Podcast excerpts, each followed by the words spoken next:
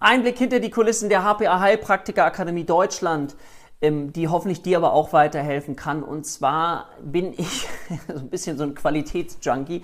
Das heißt, mir ist es ganz, ganz wichtig, dass wir eine richtig gute Qualität haben, dass unser Support richtig gut läuft, dass die äh, Schüler sich richtig, richtig gut betreut fühlen. Und trotzdem ist es natürlich so, dass uns auch Fehler passieren. Und dann kannst du selber mal schauen, wenn du auch äh, so orientiert bist wie ich, ähm, was ist mit deinem inneren Perfektionisten? Darfst du auch zu dir selber gut sein? Darfst du auch mal Fehler machen? Und ist es nicht auch so, dass auf der anderen Seite Menschen sitzen, die sogar Verständnis haben, wenn du ihnen erklärst, warum möglicherweise das ein oder andere Mal schiefgegangen ist an der und der Stelle? Also das heißt, ich lade dich ein, sei nicht ganz so streng und das kann ich zu mir auch sagen, weil ich bin davon auch betroffen, aber trotzdem ist es eine Lernaufgabe für uns.